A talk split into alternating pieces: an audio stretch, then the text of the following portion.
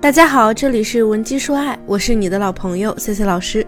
如果你有什么难题，可以在简介中复制添加老师的微信文姬零七零，文姬的小写全拼零七零，来找到老师做一对一服务。那么看到今天的题目呢，同学们可能会很气愤啊，怎么婚姻想长久还必须得出轨呢？先别急，C C 告诉你为什么这样起标题。先来照例给大家分享一个案例啊。之前呢来找我咨询的学员婷婷，她和老公结婚之前呢，两个人经历了五年的爱情长跑，其中啊四年是异地，两个人呢都是彼此的初恋。大学四年呢，他们是一有时间就见面，火车硬座好几个小时，就为了两三天的相聚，从未感到疲惫。毕业后呢，为了双方父母同意，和家里呀也是大闹过、冷战过。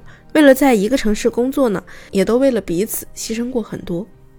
终于啊，现在工作稳定了，家庭也默许了，所有人都满怀期待和羡慕的把他们当做朋友里面的恩爱标杆。可是，他们俩在结婚的第二个年头啊，协议离婚了。你如果问原因呢，就是没有特别清晰的原因。就是那些世俗又琐碎、柴米油盐酱醋茶的杂事，跨越了整个青春的爱情呢，最终也没有躲过七年之痒，在婚姻里埋葬了爱情。很多人都说呢，婚姻是围城，是爱情的坟墓。可是明明同样是两个人在一起，婚姻呢，应该是爱情的升华。为什么很多恩爱的情侣步入婚姻殿堂后呢？感情也会慢慢的走到尽头呢。原因很简单，就是双方对彼此啊过于了解，过于平淡，没有激情，没有新鲜感了。背叛、出轨、找小三、戴绿帽子，以为呢这就是爱情。短暂欢愉之后，发现啊这只是一时的冲动，可是结果却无法挽回。最后呢，双方争执不下，要么不欢而散，要么呢为了孩子。名存实亡。渡边淳一说过一句话：“真正的爱情只在婚姻之外才存在。”的确，可以不被舆论和道德左右，不被责任和义务约束，在柴米油盐中提纯出来的爱情，才可以长久保鲜。可是，究竟应该如何做呢？难道我们永远都不结婚吗？还是逃离世俗、逃离责任呢？当然不是。出轨这个词啊。不知道什么时候开始啊，就变成了一个很常见的词语，一个几乎完全意义上的贬义词。但是我们要知道，一个词它的褒贬并不是词语本身决定的，而是我们赋予它的意义。相信对于一些经历过婚姻波折，并且呢两个人如今达到相濡以沫感情的成年人来说啊，你是可以理解我的意思的。出轨未必不好，但你要清楚什么才叫出轨。其实不一定是抛弃原配另觅他人才叫出轨，在既定的轨道适当的偏离也叫出轨啊。比如说，我认识一位活得非常通透的姐姐月姐，她呢非常聪明，已经四十五了，还是活得跟一个小女孩一样，每天啊激情满满，创意十足。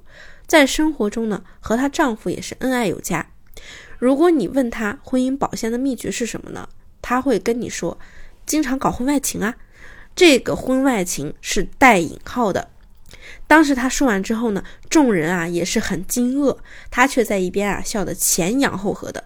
本来呢，我们都以为他在开玩笑，后来才知道啊，他说的保鲜秘诀真没错。比如说，他特别喜欢旅游，一有假期呢，就把孩子扔到父母家里，和老公两个人出去玩儿。所以你懂了吗？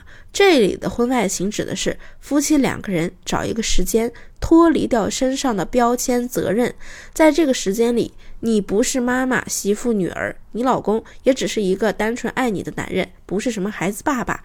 你们可以尽情奖励自己，在这个婚外情的时间里，和对方做一些叛逆的趣事。生活呢，需要刺激，需要调剂。婚姻不只是按部就班。当你在这个婚姻生活中花了心思，这样结出来的果子啊，一定会让你更加珍惜生活里的点滴。就像月姐说的，她从来没有害怕过被出轨，因为她天天带着老公出轨。爱情长久保鲜啊，需要新鲜和刺激。但如果说你一边想着给你们的感情保鲜，一边又天天拿着那些条条框框去约束爱情，被这些东西覆盖着，那时间久了，你们的爱情可不就死在婚姻里了吗？然后呢，你还要高举婚姻是爱情的坟墓大旗，把一切错都推给婚姻。真正葬送爱情的是谁呢？是自己。当初呢，你们或许因为才华，或许因为共鸣，或许因为其他什么悸动而走到了一起。爱情特有的紧张感和新鲜感让你心动，让你激情满满，让你魂不守舍。可是经过了婚姻长时间的打磨，你对眼前这个人从里到外或许早已了然于心，你们也不再有新鲜感，也缺乏了那种小鹿乱撞的紧张感。如果是这样呢，你就尝试带他。一起搞一次婚外情吧，记住，还是我们加引号的婚外情。离开那些熟悉的人群、熟悉的环境，你会发现，那个你以为很熟悉的伴侣啊，其实呢，原来还有那么多惊喜等你去挖掘。婚姻需要独处，更需要两人世界和仪式感。所以啊，偶尔暂时的抛开孩子、老人、工作，不是你不负责任的表现，而是我们暂停下自己匆匆的脚步，和最亲近的人让爱情回温。从现在起呢，就和你的另一半策划一场只属于你们两个人的约会吧，哪怕呢只是为了庆祝发工资或者庆祝周末的到来。所以啊，第三者到底是危机还是转机，要看你们两个人是怎么对待的。如果你希望化危机为转机，回到正常的婚姻生活，让他对你比以前还好，也可以添加我们的微信文姬零七零，文姬的小写全拼零七零，让我来帮你解决你的婚姻问题。